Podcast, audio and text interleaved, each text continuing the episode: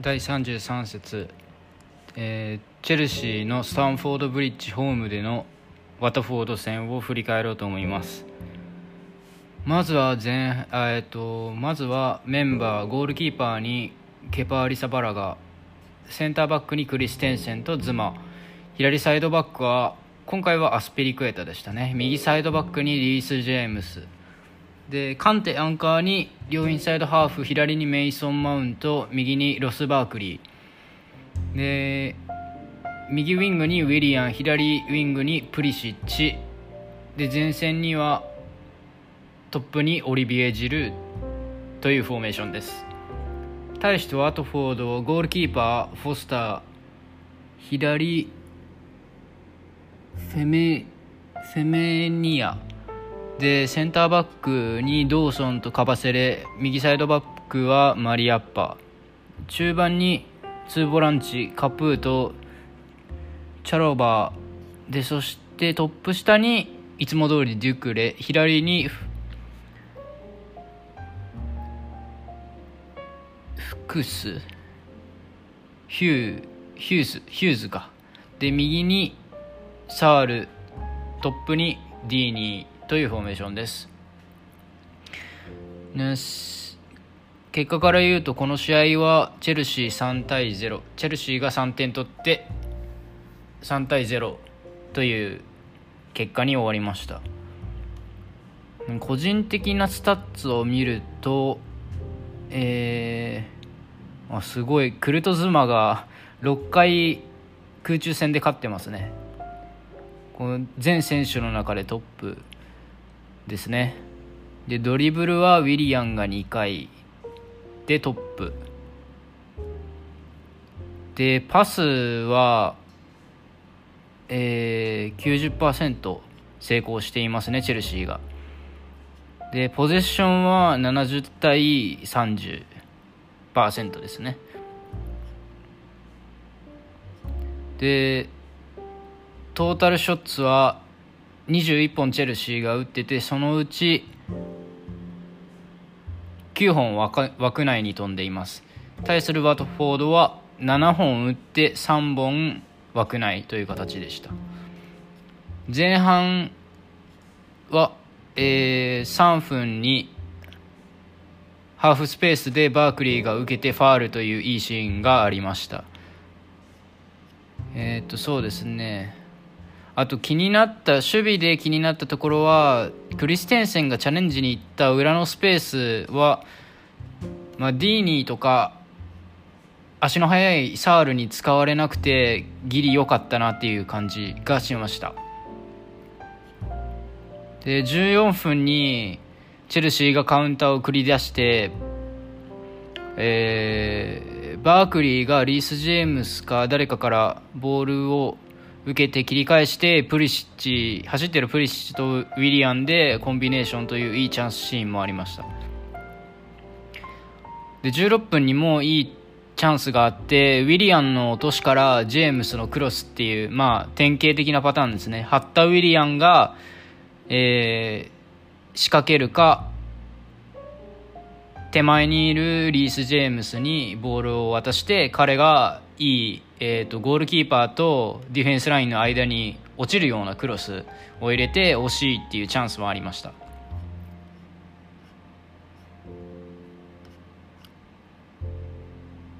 と20分にこれもまたチャンスでジルーにジルーを経由して彼の落としでバークリーといういい展開もありました、まあ、結果的にこれはジルーがファールを受けてマイボールということです。でもう一つ心配になったことがありましてビルドアップ時ですね。カンテがポジションを捨てて攻撃に参加するとやっぱり真ん中にフィルターがいなくなるので前前回のウエストハム戦のようにビルドアップしてる時に途中でパスを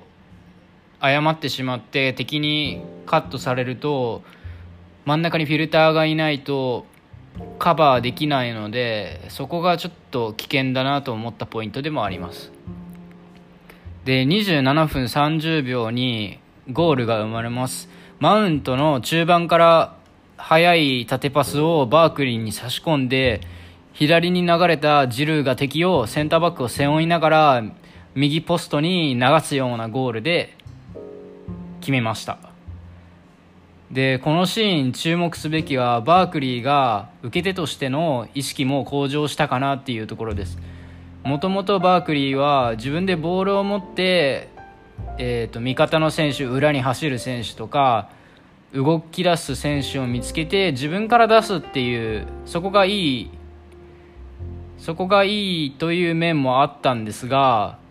さらにフランク・ランパードのもとにより自分が裏に抜け出したりとか自分がハーフスペースで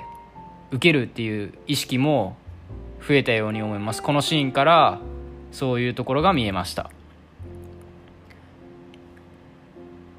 で29分30秒またこれまたいいチャンスシーンが生まれましてえっと、プリシッチからアスピリクエタにボールを渡してそのままワンツーのようにプリシッチが中にえ、っとペナルティーエリア内に入っていってそのままアスペリクエタが左サイドから浮き球をプリシッチに合わせてヘッドという惜しいもありました。そのヘッドはヘディングシュートは、まあ、上に行ってしまったので入りませんでした。えー、35分に少し危ないシーンもありました。外からの勢いのあるクロスがえー、っとヒューズ、マーク・ヒューズからですね、左サイドから、えっと、中に素早いクロスが入ってきた時に、あ、ヒューズじゃないな、サールからかな。右からクロスが、低いクロスが入ってきた時に、クリステンセンもズマも反応できなくて、リース・ジェームズがギリギリ手前で弾き出して、あわやというシーンもあったです。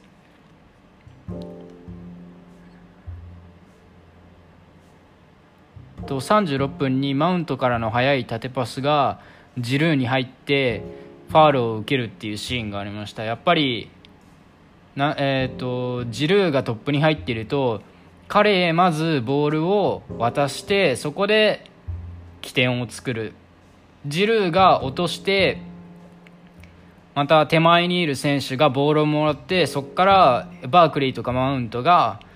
えーと、サイドで張っていたりとか走り込むプリシッチやウィリアンにボールを渡してっていう、まあ、そういうような攻撃の仕方が最近のチェルシーには多いように感じます。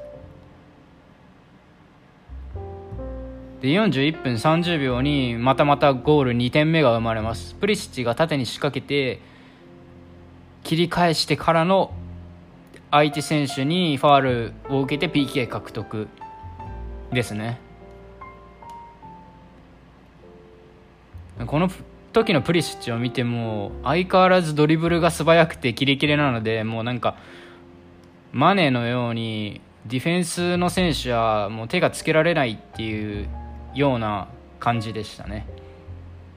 でこの時もウィリアンがまた PK をセットしてちゃんと決めていきました。彼は3試合連続ゴールで5試合中今4ゴール挙げていて今シーズン9得点目。です。あと1点で2桁に乗りますね。プリシッチはここ2試合とか3試合見ているとアザールを彷彿とさせるようなもう彼彼が最初に入ってきた以上の時以上の活躍を見せていると思います。しかも何といっても今シーズンまだ加入して1シーズン目ですからね。で45分ギリギリに自陣からウィリアム・プリシッチのカウンターっていうのもまたありました。前半を総括すると、まあ、圧倒的に押し込んでの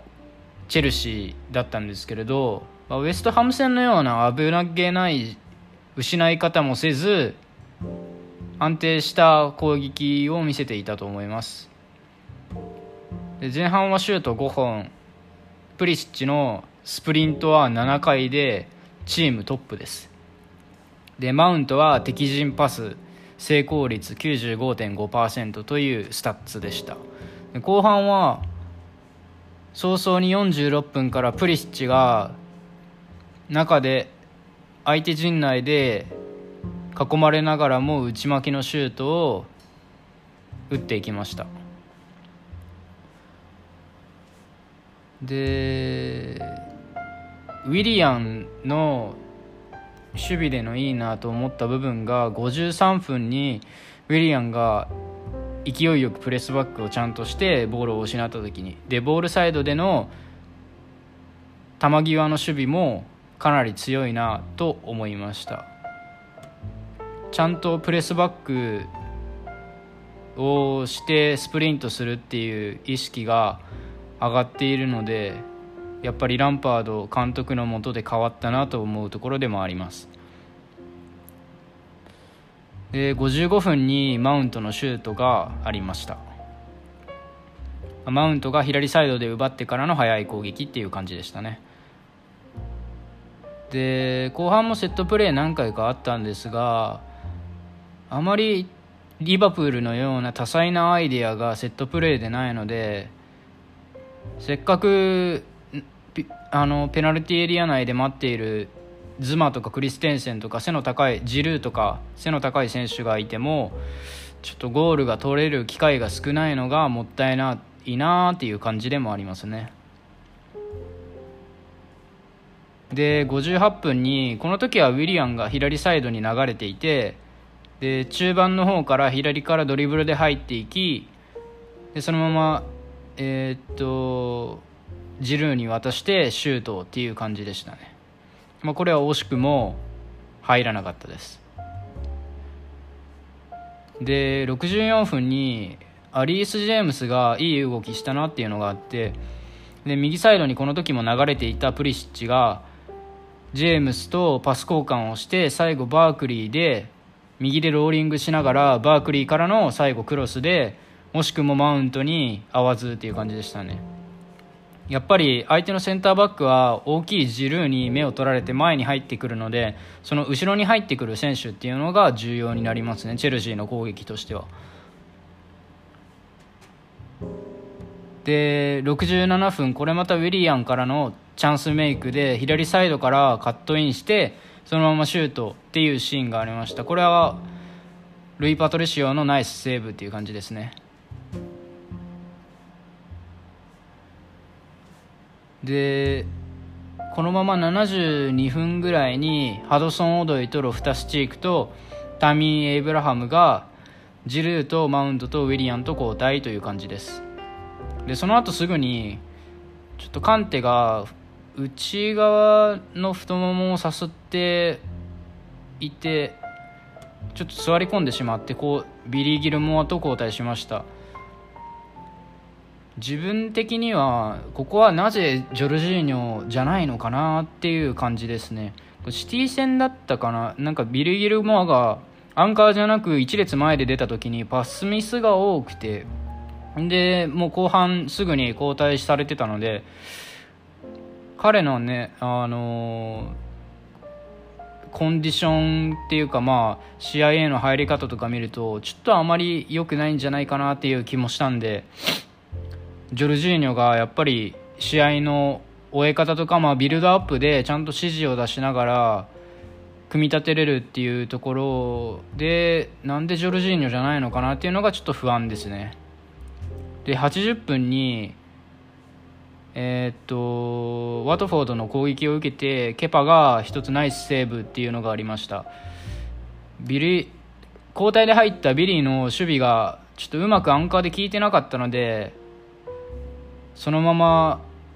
前に突っ込まれてしまいましたね。ロフタスチークの戻りが遅いのも少し問題かもしれませんがスペースが多すぎるので。両インサイドハーフがあまりそんなに急に戻ってこなくてもまあカンテがやっぱりすごいので2人3人分守備してくれるのでスペースが広大でも。やっぱ彼がいないと 守備に穴が出てしまうっていうのがありますね。で84分にまたプリシッチがペナルティエリア内にドリブルしていってもうこれがまた PK かと思われたんですがノーファウルでペナルティもらえませんでした。VAR 見た感じだと明らかにプリシッチのが前に入っていて両脇にセンターバック挟まれて倒されていたような気がしたんでもう PK でも良かったのかなと思いますけど。90分に危ないシーンが1つありました。クリステンセンが思いっきりウェルベックにあのガツンと中に入られてぶち抜かれたシーンですね。もうこれも決定機だったんですけど相手はワトフォードは決めきれませんでした。まあラッキーでしたね。チェルシーにとってはこれは。で91分にゴールが生まれました。ロフタスチークがキープして2人引きつけてそのままプリシッチに流しで左から少し上がってきてたアスピリクエータに出してそのままマイナスでペナルティエリア内で浮いていたバークリーが、まあ綺麗に収めてそのままシュートでゴールっていうシーンでした。でそのまま試合は終わった感じです。試合を総括すると、まあ、チェルシーはちゃんと押し込みながらも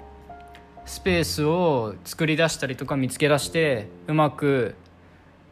攻撃できていたかなっていう印象です。まあ前節のウエストハム戦のように相手に収められるトップに収められる選手がやっぱりいなかったっていうのが大きかったのでカウンターを受けてもそんなに脅威はなかったように感じます、まあ、シュートもちゃんと枠内いっぱい打って打ってたのでっていう感じですね。これでチェルシー対ワートフォード3対0の試合の振り返りを終わりたいと思います。